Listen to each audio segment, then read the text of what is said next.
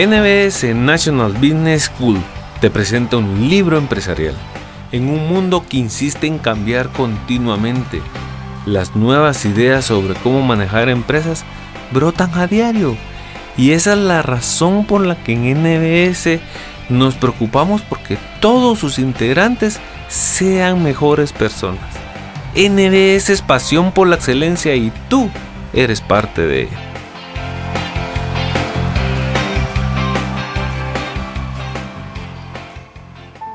Las formulaciones estratégicas que se estudian en las universidades y escuelas de negocios parecen tener sentido sobre el papel, pero rara vez se pueden implantar de forma satisfactoria en las empresas reales. Sin duda, las estrategias son como los zapatos. Resulta difícil ponerse los de otra persona y adaptarse a ellos. Las empresas como las personas son únicas y no hay una forma de hacer negocios que invariablemente funcione con éxito, incluso dentro de la misma industria o sector.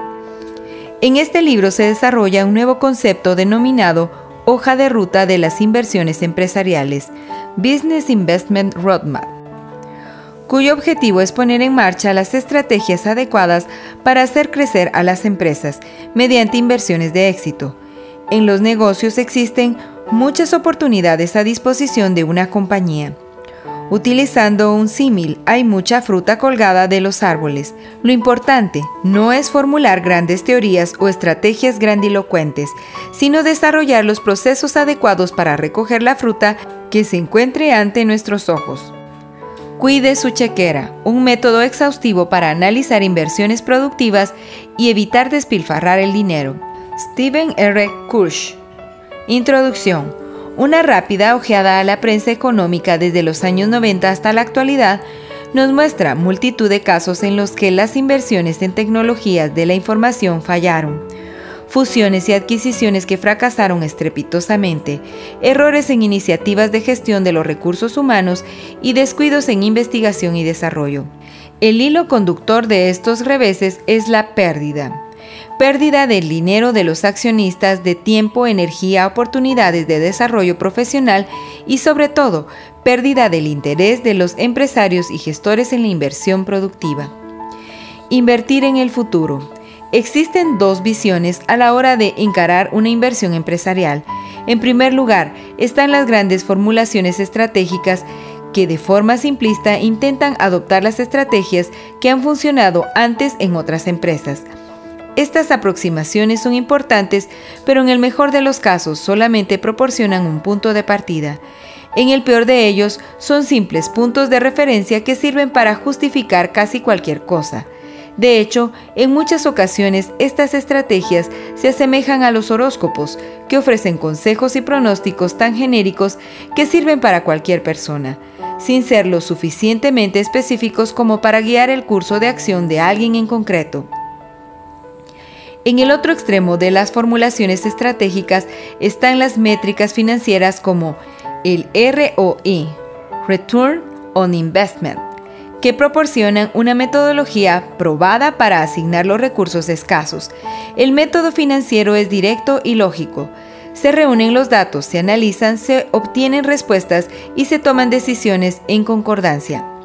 Los defensores del método financiero aducen que sus argumentos son nítidos, solo existe el blanco o el negro, y por lo tanto, en su opinión, es la manera óptima de tomar decisiones de inversión. Por desgracia, la grandilocuencia, formulaciones estratégicas no significan mucho una vez que la inversión se ha realizado. Consideremos el ejemplo de la fusión entre AOL y Time Warner, los inversores institucionales y la prensa económica bautizaron la fusión como el acuerdo del siglo o la fusión de la nueva y la vieja economía. Sin embargo, el valor de la acción cayó más de un 70% y la nueva empresa llegó a valer menos que cualquiera de las dos por separado antes de la fusión. Otros ejemplos de inversiones millonarias en tecnología de la información demuestran cómo las proyecciones financieras que no tienen en cuenta factores relacionados con la ejecución de dichas inversiones fracasan. Así, por ejemplo, la empresa de búsqueda de empleo por Internet Monster.com decidió invertir en un sistema de CRM, Customer Relationship Management, que le costó más de un millón de dólares. Las proyecciones financieras serán excelentes, pero al no implicar a la fuerza de ventas en la implantación de este sistema, el resultado fue que este se mostró tan lento y difícil de utilizar, que los propios usuarios a los que se dirigía la inversión dejaron de utilizarlo. De esta forma se perdieron todos los supuestos beneficios económicos que sobre el papel se habían trazado. Desgraciadamente, ni las estrategias visionarias ni las herramientas financieras son suficientes por sí mismas. Existe una enorme fisura entre ambas formulaciones que podríamos denominar la brecha de la implantación. Es ahí donde precisamente los gestores crean valor para las empresas al construir el puente que une la estrategia donde quisiéramos estar y el análisis financiero, herramientas analíticas para evaluar oportunidades. Este es el elemento fundamental donde parece residir la diferencia entre una inversión de éxito y una aventura de consecuencias catastróficas. Lo importante es completar el trabajo y no simplemente hablar de él. En palabras de Jeff Immelt, CEO de General Electric, la mayoría de las empresas son juzgadas no por lo espectacular que pueda resultar la formulación de una estrategia, sino por la habilidad de llevar esa estrategia a la práctica. La hoja de ruta de las inversiones empresariales, Business Investment Roadmap, conecta las estrategias con el análisis financiero, aportando una solución del gap de la ejecución. Lo más importante no es elegir una buena inversión, sino ejecutarla de forma adecuada. En palabras de Peter Docker, no hay mejor manera de mejorar el rendimiento de una organización que comparar el resultado obtenido tras una inversión con las promesas y expectativas que se generaron con la aprobación del gasto. NBS es pasión por la excelencia y tú eres parte de ella. Hoja de ruta de las inversiones empresariales. La hoja de ruta de las inversiones empresariales, Business Investment Roadmap, proporciona un marco conceptual para evaluar y ejecutar paso a paso nuevas oportunidades de inversión. Los cálculos previos que se hacen cuando una inversión está en sus inicios pueden modificarse a lo largo del tiempo. Este método es lo suficientemente flexible como para anticipar esos cambios y darles una respuesta apropiada. La hoja de ruta de las inversiones empresariales consta de cinco pasos, según se puede apreciar en la siguiente ilustración, y cada uno de ellos plantea una serie de preguntas a las que hay que dar respuesta. Con cada movimiento que se avanza, se profundiza en el análisis de la inversión, lo que permite eliminar aquellos desembolsos que no son productivos y con ello evitar la pérdida de tiempo, esfuerzo y recursos económicos. Este proceso secuencial sería análogo a bajar unas escaleras, por contraposición a lanzarse al vacío por un precipicio. El análisis preliminar constituye la etapa inicial en la que habrá que dar respuesta a interrogantes relacionadas con la propia inversión, como cuál será su impacto en el cash flow futuro, cómo impulsará las competencias que se tienen en la empresa, cómo ayudará a incrementar la ventaja competitiva actual, qué partes de la organización se beneficiarán, cuáles son los costes operacionales asociados, qué ventajas tiene sobre otras alternativas de inversión y cuáles son las lecciones aprendidas en nuestra empresa y en la competencia en el pasado. Una vez completado este primer estudio, puede tomarse la decisión de seguir ahondando en el análisis o descartar la inversión. El siguiente paso consiste en identificar los principales generadores de valor de la empresa, su motor económico, aquellas áreas que proporcionan la mayor parte de los beneficios y ver hasta qué punto la inversión los reforzará. Por ejemplo, el negocio central de Hewlett Packard HP son los recambios de tinta para las impresoras, no las propias impresoras. Un cliente compra una impresora solo una vez, por lo que la mayor parte de los beneficios de HP vienen de la venta de consumibles. Está claro que una inversión allí donde se genera la mayoría de los beneficios logrará un impacto mayor. Después de determinar cuáles son los generadores de valor de las empresas y asegurar que la inversión está en línea con ellos, hay que estudiar la relación existente entre el riesgo que se asume y el retorno esperado. Las inversiones empresariales son como las finanzas personales, muy pocas proporcionan altos beneficios con bajo riesgo. La hoja de ruta de las inversiones empresariales establece una metodología para evaluar el riesgo desde tres puntos de vista, su origen, el nivel de incertidumbre y la probabilidad de que ocurra, y finalmente el impacto en la inversión en el caso de que ocurra. Teniendo claros los riesgos a los que se enfrenta una inversión, se pueden establecer los planes de contingencia adecuados. El cuarto paso consiste en crear un plan de trabajo operacional, marcando los distintos hitos que atravesará la inversión y asignando a cada etapa los recursos necesarios. Este análisis tiene que dar respuesta a las preguntas de quién, qué, dónde, por qué y cómo relacionadas con la ejecución de la inversión. El propio plan confirmará la viabilidad de esta y será un punto de referencia para llevar un seguimiento de la rentabilidad. En esta fase se crearán muchas tensiones entre los distintos responsables de la empresa, pues lo normal es que no se quiera descender hasta los detalles de cómo se implementará la inversión. Frases como ya lo estableceremos más adelante, primero autoricemos la inversión o lo importante es centrarse en la visión general, no son aceptables bajo ninguna condición. Una vez que la inversión ha pasado por el tamiz de los cuatro análisis anteriores y se ha tomado la decisión de proseguir adelante con ella, queda la gestión continua de la misma. El objetivo en esta fase es realizar el seguimiento de una serie de parámetros preestablecidos que midan el rendimiento de la inversión. Este seguimiento no consiste simplemente en constatar que en un determinado periodo se ha gastado una parte determinada del presupuesto asignado, sino comprobar que lo que se ha invertido en cada momento está reportando el resultado esperado. Las revisiones periódicas permiten ser conscientes de que las condiciones empresariales cambian con el paso del tiempo y que es posible que los resultados esperados se modifiquen con la nueva situación. NBS es pasión por la excelencia y tú eres parte de ella. Análisis preliminar. El análisis preliminar debe dar respuesta a seis preguntas acerca de la inversión. El primer movimiento consistirá en planteárselas a los promotores de dicha inversión, teniendo en cuenta que su análisis puede ser sesgado al tender a ser entusiastas y poco objetivos en sus valoraciones. 1.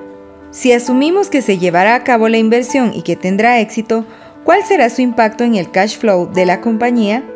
Imaginemos una inversión en equipos informáticos que redujera los costes de atención al cliente en un 10% al mejorar la eficiencia y productividad del personal destinado al mismo.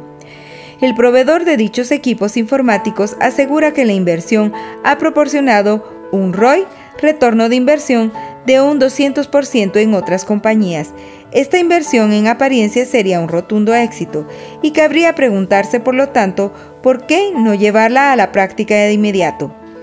Un rápido análisis de los datos financieros de la empresa nos haría ver que los gastos de atención al cliente suponen un 5% del total. Por lo tanto, en el caso de que el ROI fuera exactamente como se dice, la reducción total de los costes para la empresa sería solamente de un 0,5%, lo que significaría un impacto mínimo. En conclusión, a pesar de que ciertas inversiones pueden proporcionar un gran retorno por cada dólar gastado, el impacto o el cash flow incremental puede dar tan bajo que resulte preferible no asumir riesgos, ya que a nivel agregado no se apreciará una repercusión significativa. 2. Permitirá la nueva inversión potenciar las competencias existentes en la compañía y crear una ventaja competitiva. Muchas empresas realizan inversiones antes de que sus propios empleados y los procesos internos sean capaces de asimilarlas. El resultado es que muchas de ellas no producen los resultados pronosticados. El trabajo en las empresas se desarrolla normalmente en función de los hábitos adquiridos con el tiempo. El cambio en los procedimientos y procesos en un negocio es complejo y difícil, sobre todo porque las empresas tienen que seguir con su actividad diaria durante el proceso de transición cuando se acometen nuevas inversiones. Los gestores deben tener en cuenta que las inversiones no rendirán según lo previsto a no ser que las organizaciones estén preparadas para el cambio y se disponga de la infraestructura necesaria, personal y activos físicos. Walmart es una buena muestra de cómo las inversiones tienen que estar en consonancia con las capacidades corporativas. Walmart es un líder mundial en el uso de tecnologías. De hecho, un reciente estudio demostró que un amplio porcentaje en la mejora de la productividad de toda la economía de los Estados Unidos durante la década de los 90 se debió a esta empresa pero la compañía solo invierte cuando la infraestructura existente se puede integrar fácilmente con la nueva tecnología. Los trastornos para la actividad diaria son mínimos. De hecho, las inversiones en nuevas tecnologías impulsan las actividades actuales más que tratar de reemplazarlas. El empuje a las actividades habituales que es capaz de generar una inversión puede transformarse en una ventaja competitiva. Tomemos el caso de Apple y el éxito comercial de su reproductor de música iPod. Gracias al éxito de este aparato electrónico, Apple pudo llegar a acuerdos de distribución con las mayores compañías discográficas del mundo y crear un portal en Internet de venta de música online. La inversión en este portal ha generado muchos ingresos a la compañía, incrementando a la vez la venta de reproductores iPod. Dicha inversión en una tienda de música online ha creado una fuerte ventaja competitiva para Apple sobre sus competidores IBM, Dell o HP. Estas empresas no disponen de reproductores de música similares y no sería rentable para ellas entrar en el mercado de la distribución minorista de música, puesto que el auténtico negocio es el que proporciona más ingresos, es el de la venta de reproductores como iPod. En resumen, si los competidores pueden copiar fácilmente las inversiones planeadas, estas no proporcionarán ventajas competitivas, simplemente serán un requisito más para seguir compitiendo en el mercado. Este punto conduce a la siguiente cuestión. 3. Si asumimos que la inversión se realizará y será un éxito, ¿quiénes más se beneficiarán dentro de la empresa y en qué medida? Es importante que se establezca quién va a beneficiarse dentro de las empresas de las inversiones. Estas han de realizarse por razones competitivas, aunque su resultado ejerza poco impacto en los ingresos. Si la inversión que se está analizando no proporciona un beneficio directo para la empresa y además no es un requisito imprescindible para seguir compitiendo con garantías en el mercado, lo mejor es descartarla. Tomemos el ejemplo de los portales de Internet de los distribuidores minoristas. Gran parte de estas empresas han invertido sumas astronómicas de dinero en estas tiendas online. La realidad de los hechos demuestra que pocas de esas empresas han podido rentabilizarlas, sin embargo son un factor imprescindible para seguir compitiendo puesto que resultan un elemento clave para aumentar el servicio y la satisfacción del cliente. Son inversiones necesarias, aunque sean tratadas como centros de coste y complementarias de las tiendas tradicionales. 4. Si asumimos que se realizará la inversión y que será un éxito, ¿compromete a la empresa a largo plazo? Habrá que realizar aportaciones adicionales una vez se complete la ejecución de la inversión Existen muchos ejemplos de empresas que no han establecido claramente la diferencia entre los fondos necesarios para llevar a término una inversión y los compromisos futuros que esa inversión puede generar para la compañía. Amazon.com, por ejemplo, se percató rápidamente de que necesitaría mucho más dinero del que esperaba para abrir nuevos almacenes en los Estados Unidos, que redujeran el tiempo de tránsito de sus productos. Otra empresa, Netflix, la primera compañía en alquiler de DVDs por Internet, tuvo que invertir en nuevos almacenes para reducir los tiempos de entrega, para mejorar el servicio al cliente y para poder competir en condiciones de igualdad con su mayor competidor, Blockbuster. 5. Si asumimos que queremos realizar la inversión pero no podemos afrontarla, ¿existen alternativas? Esta pregunta ayuda a analizar la inversión en el contexto de otras alternativas que puedan proporcionar beneficios similares. Situémonos por un momento en el contexto de las fusiones y adquisiciones. En muchas ocasiones las empresas se lanzan a la compra de otras sin pararse a pensar que existe otro tipo de relaciones que pueden proporcionar los mismos resultados. En el acuerdo entre AOL y Time Warner, ambas compañías tendrían que haber reflexionado acerca de otras posibilidades. En el momento de la fusión, las dos empresas pensaron que el beneficio fundamental que obtendrían se derivaría de la posibilidad de distribuir por Internet los contenidos mediáticos de Time Warner. Viéndolo retrospectivamente, una y otra podrían haber obtenido mejores resultados mediante otro tipo de acuerdo, puesto que la fusión acabó por pasar factura al valor de los accionistas.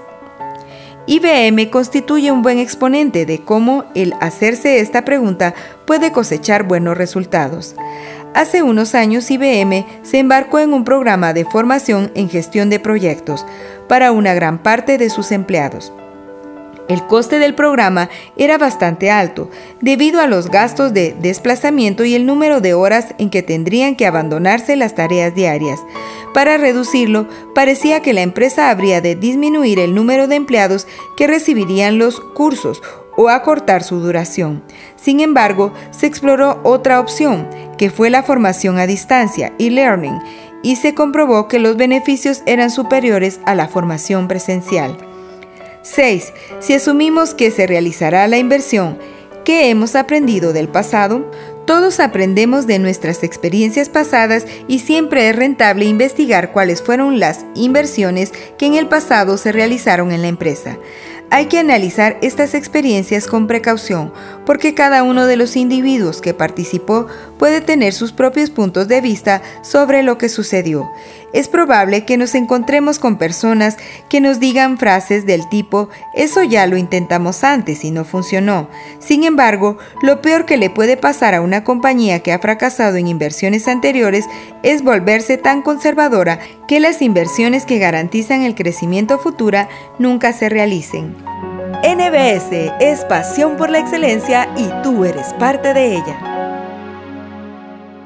Identificar los principales generadores de valor. Andy Grove, fundador y antiguo CEO de Intel, escribió hace unos años un libro titulado Solo los paranoicos sobreviven. Only the Paranoid Survive Double Day. 1999.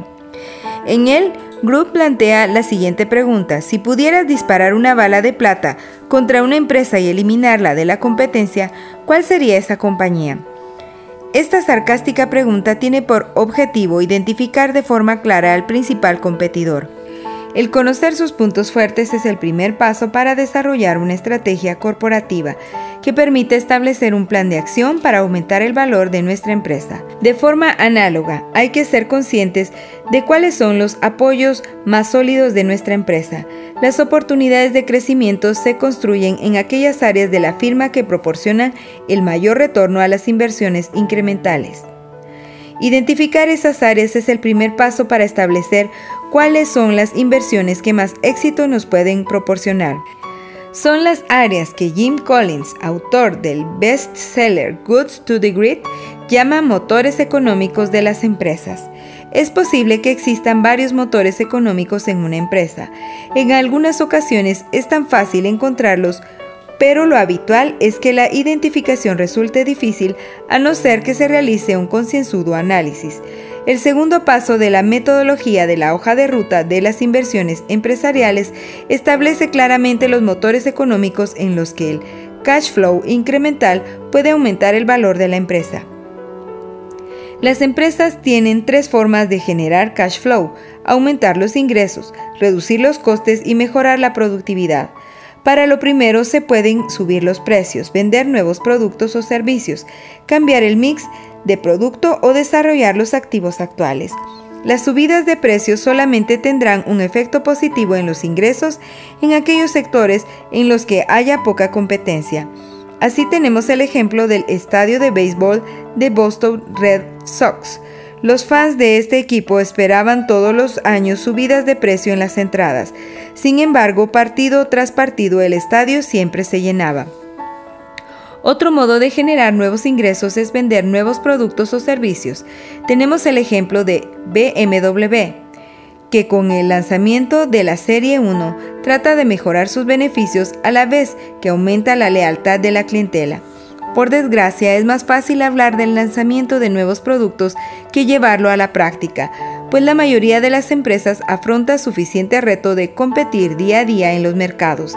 De hecho, Muchas de ellas, más que diseñar nuevos productos, lo que hacen es crear extensiones de línea de aquellos que ya poseen.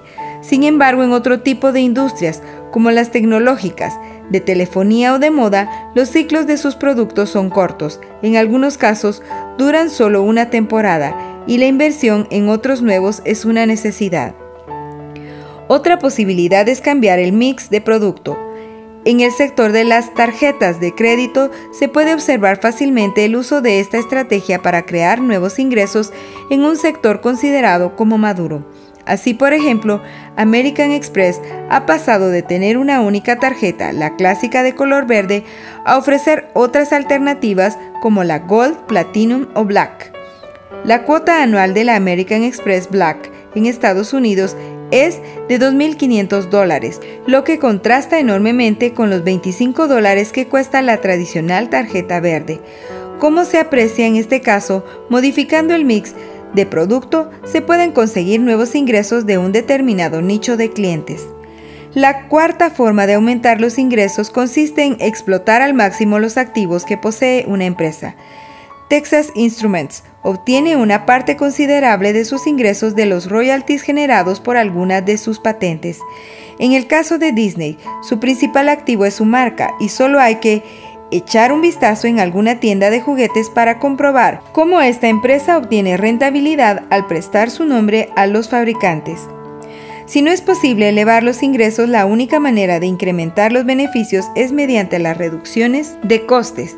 La principal fuente de coste para las empresas industriales y de distribución es la de las materias primas o los productos. El margen bruto de las empresas puede decirnos mucho acerca de su situación competitiva. Así, Microsoft posee un margen bruto antes del pago de impuestos del 80%, argumento que esgrimen muchos para acusar a esa empresa de monopolio. Sin embargo, reducir el coste de las materias primas no siempre es sinónimo de ventaja competitiva. Imaginemos un restaurante que presumiera de comprar siempre los ingredientes más baratos. Sin lugar a dudas, la imagen que pudiera tener ante sus clientes terminaría por destruirse. Otra vía para aumentar el cash flow es la reducción de los costes operativos. Estos deben ser controlados siempre que sea posible, aunque muchos gestores esperan a que las cosas vayan mal para empezar a preocuparse por ello. Son muchas las iniciativas que pueden tomarse al respecto, desde el outsourcing a la reingeniería de procesos. Algunas empresas cambian sus procesos de forma imaginativa para que parte del trabajo lo hagan los clientes, por ejemplo FedEx o Southwest automatizaron sus procesos de contratación implantando sistemas automáticos de respuesta telefónica o fomentando las compras online a través de Internet. No obstante, lo que se ha demostrado altamente eficaz en algunas industrias puede resultar un desastre en otros sectores. Por ejemplo, los distribuidores de ropa de moda han invertido mucho dinero en e-commerce, pero han fracasado porque los clientes no ven realmente lo que están comprando. La última alternativa para hacer crecer los ingresos es mejorar la productividad, a pesar de que las ganancias en productividad muchas veces están relacionadas con las reducciones de costes. El concepto se extiende mucho más lejos. De lo que se trata es de utilizar los recursos existentes de manera más eficiente. El ejemplo de Dell Computers es frecuentemente citado como paradigma de la optimización de recursos. En comparación con otras empresas, gran parte de los beneficios de Dell provienen del manejo de sus inventarios. Solo compran componentes cuando reciben un pedido y no permanecen en el almacén más de 7 días. Más que de la propia venta de ordenadores, otra solución para mejorar los recursos existentes es perfeccionar la gestión de las cuentas pendientes de cobro, reduciendo su ciclo, y la gestión de los activos fijos, tanto físicos como humanos. En resumen, para evaluar cuáles son las áreas de la empresa que constituyen el auténtico motor económico, hay que analizar qué es lo que ocurriría si se modificasen las ventas. Los márgenes brutos o los márgenes operativos. Dentro del análisis propuesto por la hoja de ruta de las inversiones empresariales, la correcta ponderación de estos efectos es un factor más a tener en cuenta a la hora de seleccionar una inversión. NBS es pasión por la excelencia y tú eres parte de ella. Análisis del riesgo. A pesar de que todas las inversiones implican un riesgo en mayor o menor medida, los gestores no dedican el suficiente esfuerzo para entenderlo y mitigarlo. El método de la hoja de ruta de las inversiones empresariales establece cuatro pasos en la gestión sistemática del riesgo. En primer lugar, es necesario identificar los riesgos teniendo en cuenta su origen, incertidumbre o probabilidad de que ocurra y su posible impacto. A continuación, hay que ordenar cada uno de ellos según el perfil que se ha establecido anteriormente.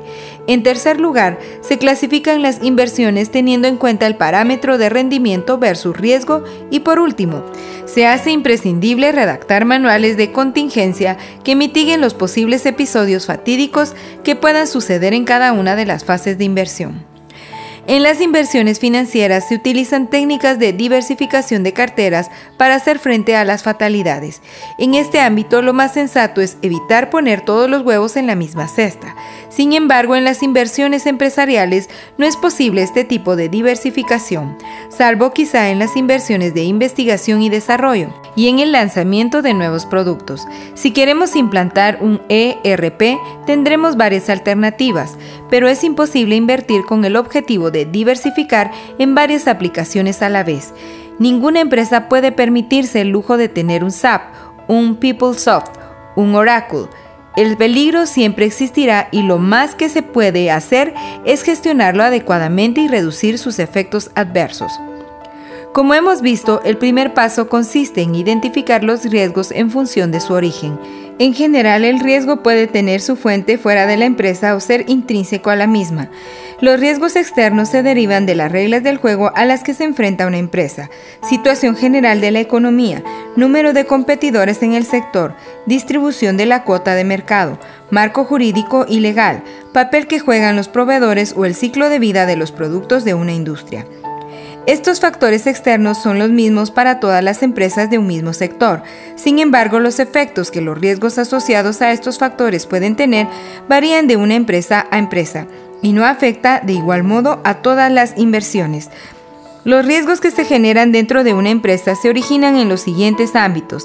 La duración o tiempo que tarda en llevarse a cabo una inversión, la experiencia del equipo humano, los apoyos que suscita la inversión, la facilidad o dificultad con que puede acceder a los datos y a su análisis, la documentación disponible, la estrategia corporativa y la tecnología. Como norma general, Cuanto mayor es la duración de una inversión, mayor resulta la inseguridad asociada. Tal es así que muchas empresas parcelan las inversiones con el fin de centrar mejor la atención y evitar que una excesiva duración se tope con un cambio en las condiciones que se aconsejaron en un principio ejecutar una inversión. Por otra parte, parece obvio que cuanta más experiencia se tenga en una organización, menores serán los riesgos, pero en muchas ocasiones las inversiones se idealizan tanto que no es consciente de la aventura que supone enfrentarse a nuevos retos sin una adecuada red de protección. Para minimizar estos riesgos habrá que completar la falta de experiencia con un nuevo personal o formación, involucrar desde el principio a las personas que llevarán a la práctica la inversión o evitar tener una única persona como responsable de planificar o implantar la inversión. Para reducir el riesgo interno es imprescindible el apoyo de todos los grupos que intervienen en la inversión, de los accionistas, de los empleados y de los proveedores. Además, es necesaria la visión global de un líder que se ponga a la cabeza del proyecto unos procedimientos claros que sirvan para resolver conflictos, tomar decisiones y comunicarlas, documentar el plan de implantación y crear un programa de formación para aquellos usuarios a los que afectará directamente la inversión. La investigación y recopilación de datos es un componente básico en la evaluación e implantación de cualquier inversión. Utilizar datos incorrectos aumenta la posibilidad de un fracaso. Por otra parte, para crear valor, la inversión tiene que estar en consonancia con las necesidades de la compañía y generar beneficios que refuercen esas necesidades o estrategias.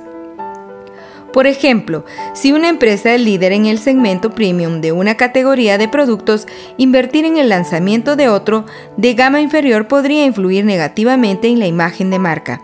Por último, dentro del análisis del origen interno del riesgo, hay que tener en cuenta que invertir en tecnologías de última generación conlleva más peligro que hacerlo en aquellas que ya han sido probadas. Las tecnologías no deben ser un fin en sí mismo, sino ser combinadas con la innovación en los procesos de negocio para generar valor. Otra forma de clasificar los riesgos es por el nivel de incertidumbre asociados a los mismos. De esta forma, podemos situarlos en las siguientes categorías. Riesgos insignificantes, riesgos menores, riesgos conocidos, riesgos desconocidos y desorganización. Los riesgos insignificantes existen, pero su impacto no es relevante de cara al éxito global de la inversión. Los riesgos menores son aquellos que solamente pueden tener efecto en el desarrollo de la inversión en caso de combinación de unos con otros. Por ejemplo, las horas perdidas en el trabajo para visitas médicas por enfermedad no resultan significativas por sí solas. Sin embargo, habrá que prestarles atención a nivel presupuestario y de planificación de tareas. Si se acumulan a lo largo del tiempo, los riesgos conocidos son aquellos perfectamente identificables y que exigen la preparación de un plan de contingencia específico. Los riesgos desconocidos, como su nombre indica, son aquellos que resultan totalmente impredecibles. Evidentemente, para esta categoría no es posible establecer un plan de contingencia, pero sí deben existir una metodología de gestión del cambio para enfrentarse a aquellos de forma ágil y eficiente en el momento en que se presenten. Por último, el riesgo de desorganización o caos aparece cuando los objetivos, asunciones y planes de ejecución son inestables e imprescindibles. En el caso de los proyectos de investigación y desarrollo, en los que las actividades de investigación se alargan demasiado sin llegar a una conclusión resolutiva, para gestionar estos riesgos hay que realizar mejoras iterativas y flexibles que logren desbloquear ciertas tareas claves. Para concluir con el primer paso en el análisis del riesgo, debe establecerse cuál es el impacto que cada una de las posibilidades amenazadas identificadas puede tener en la inversión. Pueden influir en la funcionalidad. La inversión no proporciona las características, funcionalidades o beneficios esperados. O en el plazo. La implantación puede durar más de lo calculado. O en el coste pueden aparecer desviaciones sobre lo presupuestado. Estos tres efectos se encuentran interrelacionados, puesto que todos ellos afectan a un elemento esencial en el análisis, el valor de la inversión. Una vez que se tiene concluido el análisis del origen de los riesgos, teniendo en cuenta su procedencia, incertidumbre o probabilidad de que ocurran y su posible impacto, llega el momento de comparar el riesgo con el retorno de la inversión. Si utilizáramos una matriz de doble entrada para elaborar dicha comparación, aparecerían cuatro zonas. En la primera tendríamos un alto retorno con poco riesgo. Este podría ser el caso del lanzamiento de nuevos productos o de extensiones de línea. Por ejemplo, Navisco comenzó a introducir nuevas galletas Oreo con diferentes tamaños o sabores. El éxito de la marca y el conocimiento de los clientes hizo que los incrementos en los ingresos superaran ampliamente las inversiones necesarias para introducir las novedades. Otra zona de nuestro cuadrante puede implicar mucho riesgo, pero como contrapartida proporcionar altos ingresos. En el caso de la inversión en nuevos productos, sistemas de información o grandes funciones o adquisiciones, como paradigma de éxito puede citarse a Cemex, que con enormes inversiones logró cambiar la distribución del mercado del cemento en México o Estados Unidos. Otro caso es el de la empresa farmacéutica Eli Lilly que de tener un tamaño medio pasó a convertirse en líder del mercado al apostar por un nuevo medicamento, el Prozac. La zona que podríamos denominar como segura es aquella donde los riesgos y los ingresos son bajos. Normalmente se centran en reducir los costes operativos con el objetivo de optimizar los procesos de negocio. Es lo que recientemente ha hecho Mercedes-Benz Estados Unidos, invertir en un sistema de e-learning. La enseñanza a distancia puede reducir los costes asociados a los desplazamientos o a las horas perdidas en el trabajo, aunque no suele tener un impacto directo en los ingresos de las compañías.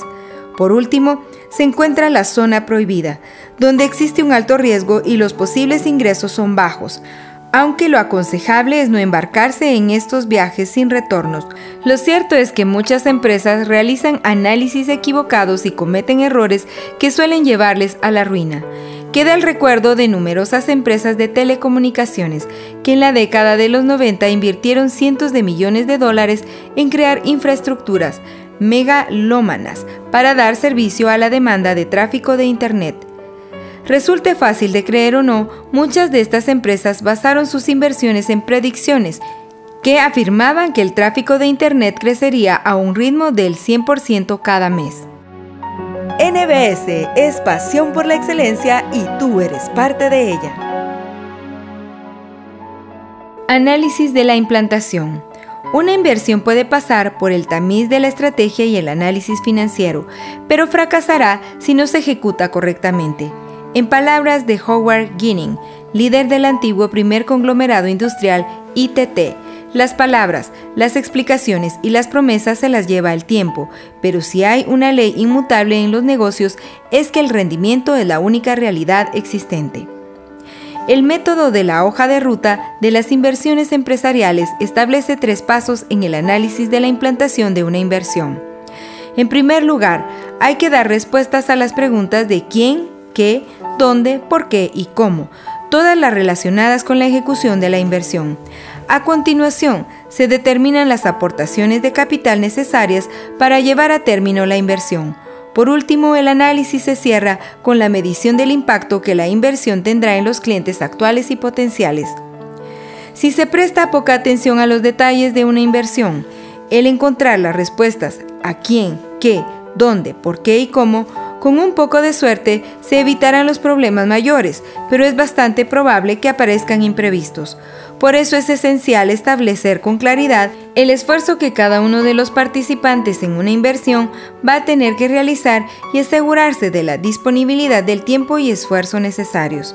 Por otra parte, hay que saber gestionar las interdependencias que se dan entre los recursos, el tiempo y el objetivo. Estos tres factores no pueden alterarse de forma independiente. Sería magnífico poder reducir los recursos dedicados a una inversión sin modificar su objetivo o su duración, pero se trata claramente de un imposible. Si se recorta el presupuesto o bien se reduce el objetivo de una inversión o bien se amplía el tiempo que tardará en implantarse. El segundo paso en el análisis de la implantación de una inversión examina las necesidades de capital, una inversión ideal aumentaría las ventas sin requerir nuevo capital. En la realidad, cualquier incremento en los ingresos necesita inversiones en capital fijo circulante, inventario, cuentas a cobrar, contratación de nuevo personal o cualquier otro gasto relacionado con las ventas. Lo importante es asegurarse de que la empresa está dispuesta a aportar el capital necesario para la inversión y comprobar hasta qué punto se compromete a aportar más del necesario en el caso de que se presenten dificultades. Por ejemplo, el lanzamiento de un nuevo producto requiere una gran inversión de capital, pero es posible que se necesite seguir invirtiendo una vez que el producto esté en el mercado hasta que el cash flow que genere sea positivo. El último paso en el análisis de la implantación de una inversión tiene como objetivo entender cuál será el impacto sobre los clientes actuales y potenciales. Hasta ahora hemos visto cómo evaluar una inversión por su repercusión en los ingresos o en los costes. Los clientes son precisamente la auténtica fuente de ingresos y por lo tanto, aunque no aparecen en el balance de una empresa, son el activo más importante con el que cuenta una organización. Como vimos anteriormente, las empresas pueden realizar dos tipos de inversiones, reducciones de costes o aumentos de productividad e inversiones encaminadas a elevar los ingresos. Muchas inversiones diseñadas para reducir los costes operativos no tienen un efecto claro e inmediato sobre los clientes. Sin embargo, resulta conveniente contemplar estas inversiones bajo el prisma de cómo alteran la experiencia de los consumidores. Un fabricante de zapatos puede tomar la decisión de invertir en un tipo de maquinaria que aumente la productividad con el objeto de generar más ingresos. Sin embargo, si el aumento de productividad se hace a expensas de la calidad, el resultado neto puede ser una pérdida de valor para la compañía. Las reducciones de costes pueden hacer que el modelo de negocio de una empresa sea superior al que tiene la competencia. Es el caso de la compañía aérea Southwest Airlines, que ha rebajado el precio de sus tarifas en parte gracias a que mantiene una flota de aviones basada en el único modelo, el Boeing 737. Esto le ha permitido disminuir los costes de mantenimiento, rebajar sus niveles de inventario y simplificar el entrenamiento de sus pilotos. En cuanto a las inversiones que tienen como objetivo aumentar los ingresos, existen cuatro maneras de lograrlo, siguiendo la llamada matriz de Ansoff, que se pueden aumentar los ingresos elevando las ventas de los productos comercializados por una empresa a los clientes actuales, penetración de mercado o nuevos clientes, desarrollo de mercado.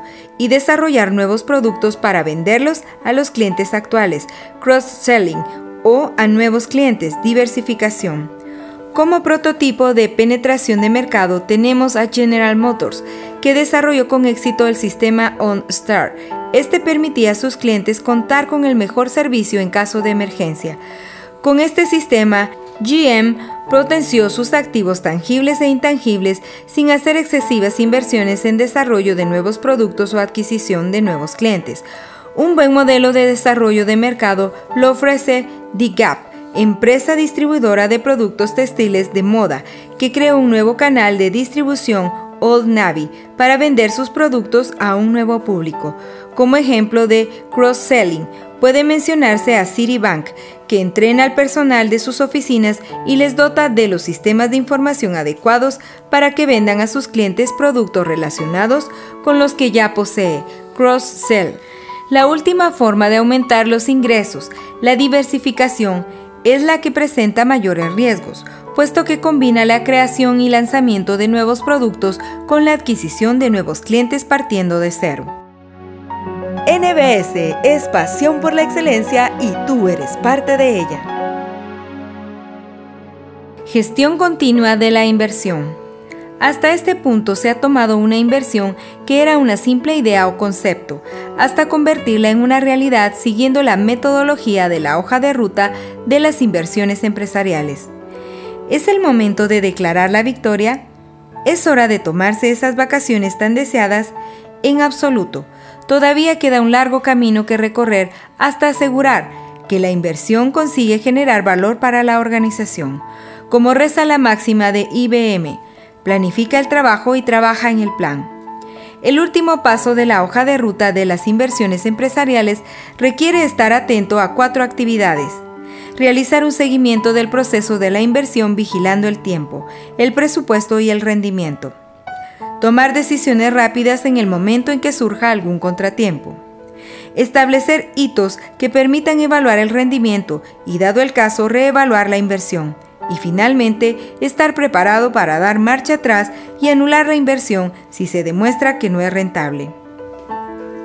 Una parte importante del proceso de evaluación de una inversión es el desarrollo de métricas que permitan analizar su evolución desde el punto de vista del tiempo, el coste y el rendimiento.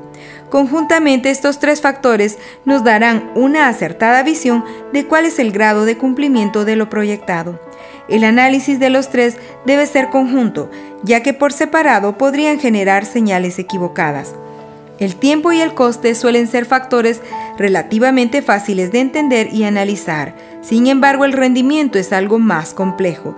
Es necesario evaluar el rendimiento de cada uno de los hitos que se marquen, pero se debe prestar atención a otros muchos factores relacionados con el mismo, como por ejemplo la calidad, para poder juzgar si el rendimiento que se está obteniendo es el más adecuado. Norton y Kaplan comienzan su afamado libro The Balanced Scorecard, con un símil relacionado con la aviación. Si como pasajeros de un avión supiéramos que el piloto lo maneja siguiendo un único parámetro, es posible que empezáramos a sentir miedo. Más de uno experimentaría el pánico. De igual forma, el rendimiento tiene que medirse utilizando todos los parámetros disponibles. Existen muchas formas de hacerlo, algunas de ellas realmente sofisticadas y complejas. Lo importante es encontrar la fórmula que garantice que estamos pilotando la empresa de forma apropiada y con un objetivo claro a la vista.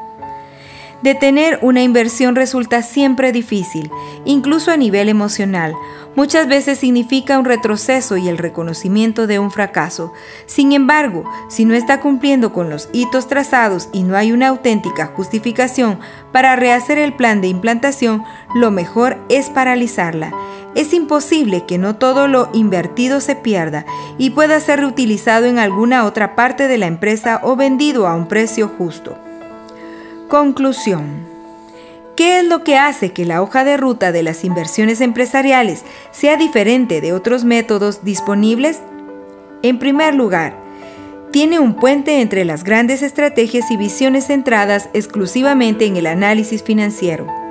Por otra parte, la hoja de ruta de las inversiones empresariales no requiere un excesivo cambio en la organización en que se implanta y sabemos que muchos gestores tienen bastante con su trabajo diario como para embarcarse en complejas metodologías para gestionar inversiones. Este libro ofrece el punto de partida de un excitante viaje. Ahora es el momento de ponerse manos a la obra. NBS National Business School te da las gracias por tomarte el tiempo para escuchar este libro. Te invitamos a que apliques de buena manera cada uno de los conocimientos transmitidos, los cuales estamos seguros que transformarán tu visión empresarial y administrativa.